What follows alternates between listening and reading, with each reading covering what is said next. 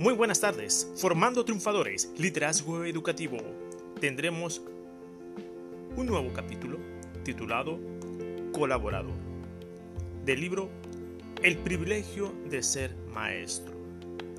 Cuando pienso en ti, sé que estás ahí, presto a servir sin limitaciones. El hombre, desde la época primitiva, ha tenido la necesidad de asociarse en grupos para desarrollar sus capacidades que le permitan satisfacer sus necesidades y buscar un mejor estilo de vida. Hecho que demuestra que a través de los tiempos ha tenido esa disponibilidad de adaptación, logrando así el desarrollo personal y del grupo. Hoy es frecuente escuchar los términos globalización, colectividad, equipo, etc. Sin embargo, pocos son los que realmente comprenden la magnitud de estos conceptos. Colaborar es ayudar a alguien que necesita tu apoyo para realizar una tarea determinada y, en ocasiones, resolver un problema. Ser colaborador es tener disponibilidad para integrarse a un equipo o conjunto de compañeros para realizar un proyecto o trabajo con la aportación intelectual y física que lo incorpora de una manera específica en la cual se refleja el grado de cultura que posee. Analizando el clima de trabajo que persiste en el ámbito magisterial, en ocasiones se observan divisionismos inútiles, presunción, y otras complejidades que limitan el desarrollo de la escuela. El hombre tiene que fomentar las actitudes de colaboración y de servicio. Sé colaborador en tu familia, como ciudadano y como profesionista. Tu maestro y maestra colabora de una manera decidida y sostenida con tus alumnos y compañeros, lo cual implica ayudarlos a resolver dudas o conflictos que se generan en el proceso de enseñanza-aprendizaje. Colabora en los proyectos de la escuela, valorando la visión de todo lo que se puede lograr trabajando en equipo. Ningún maestro debe ser ajeno al trabajo colaborativo. Deja que la magia de la unidad se manifieste en la excelencia de las obras realizadas. No se puede iluminar a una multitud con una sola lámpara. Se requiere de la fuerza de un conjunto para que la luz brille con intensidad. Apreciables compañeros y compañeras del Magisterio Tabasqueño.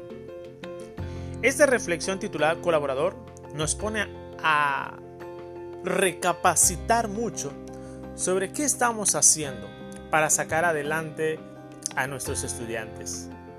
¿Somos individualistas? ¿Solamente nos enfocamos únicamente a trabajar de manera aislada, cumplir con un horario de clase? ¿Solamente con nuestra asignatura que está en nuestro horario de clase? ¿Qué estamos haciendo para realmente contribuir con el logro de los aprendizajes esperados de nuestros estudiantes? ¿Qué estamos haciendo? estamos realmente haciendo trabajo colaborativo y en equipo para llevar a cabo grandes proyectos escolares, emprendedores, para beneficio de la comunidad estudiantil? ¿O solamente ponemos muchas excusas, pretextos, trabas de que no hay tiempo, que es mucho trabajo, que tenemos que sacar adelante las clases? En fin, una gran variedad de excusas y pretextos para no trabajar estamos realmente cumpliendo con las acciones establecidas en nuestro programa del PENS y del PENSE? ¿O solamente estamos eh, simulando para cumplir con un mero requisito administrativo que nos solicitan nuestras autoridades educativas locales? ¿Qué realmente estamos haciendo nosotros? Debemos ser un ejemplo y modelo a seguir en nuestras escuelas. Y así nuestros estudiantes verán reflejado que el colectivo docente realmente se preocupa y se interesa por ellos, en escuchar sus necesidades, sus problemáticas, sus gustos e intereses. Y cuando nosotros prestamos especial atención a lo que nos comunican nuestros estudiantes, de ahí surgen grandes ideas por las cuales nosotros podemos desarrollar grandes proyectos o trabajo pedagógico. Hay una nueva generación de maestras y maestros que egresan de distintas escuelas, normalistas o no normalistas, y que traen muchas energías y fuerzas con una gran visión de futuro, que traen bien en claro y en mente cuál es su propósito para la cual se formaron como maestras y maestros, pero que muchas veces esos planes de trabajo, esas propuestas de trabajo, esos proyectos que traen esta nueva generación de jóvenes maestros y maestras, se ve opacado, saboteado por aquellos que son de más experiencia, que tienen más antigüedad y que no permitan que esta nueva generación puedan crecer profesionalmente para poner en práctica todos aquellos conocimientos que adquirieron en su educación inicial de la licenciatura. Se debería de complementar, conjugar experiencia con juventud, pero muchas veces ocurre todo lo contrario. Los maestros y las maestras de más antigüedad, de más años de experiencia, con un orgullo no sano, con ese orgullo combinado con envidia, es lo que impide que realmente exista un trabajo colaborativo porque hay quienes se sienten como que rebasados o rebajados, que alguien más joven lo supere a ellos y que solamente quieren prevalecer los de más antigüedad porque se sienten que lo saben todo, que lo pueden todo y que no permiten que alguien más joven le dé ideas o sugerencias de trabajo. Muchas veces las generaciones de maestras y maestros más jóvenes son mirados con desprecio, son mirados de menos, discriminados, excluidos del resto de los demás compañeros de trabajo. Por alguien que es diferente, alguien que tiene capacidad intelectual, que tiene mucha creatividad, que tiene muchas energías y deseos de transformar sus escuelas, pero que lamentablemente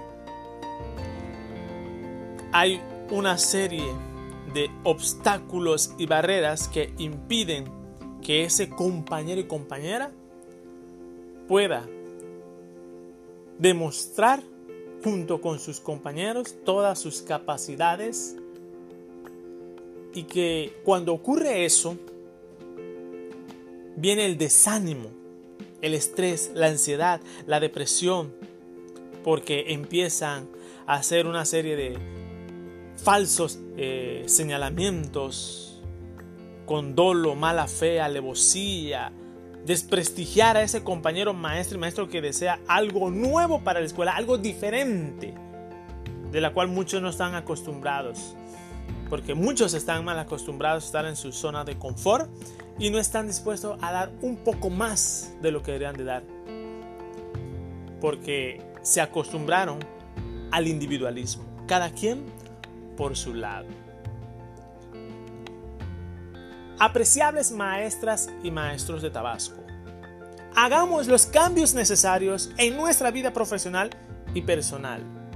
No seamos como aquella eh, historia de los cangrejos que cuando alguien quiere subir, escalar más alto, Viene otro cangrejo, lo arrastra y lo jala hasta mero abajo. O aquellos que brillan por sus capacidades, que desean dejar una huella en sus escuelas, pero que muchas veces son humillados y lacerados por sus propios compañeros de trabajo que no valoran a sus propios compañeros que recién ingresan a un centros de trabajo que están adquiriendo una nueva experiencia única en su vida ya cuando se encuentran como maestras y maestros frente al grupo, con toda la alegría del mundo, con una gran actitud positiva, prepositiva, eh, maestras y maestros proactivos, y que muchas veces se sienten desanimados por toda esa burocracia o esos divisionismos y eh, eh, no fanatismo, pero sí divisionismos que hay dentro de las escuelas entre compañeros de trabajo. ¿Cuántos invierten la mayoría de su tiempo para hacer reuniones extras en las escuelas solamente para hacer fiestas y convivios para una fecha especial? Y ahí sí invierten parte de su tiempo y recursos económicos para hacer convivios durante casi todos los meses del año.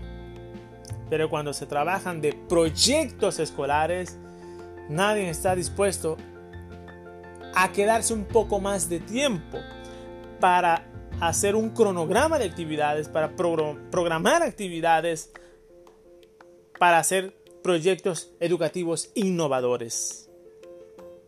Es importante hacer un cambio en nuestras vidas si queremos ver realmente cambios y transformaciones dentro de nuestras escuelas.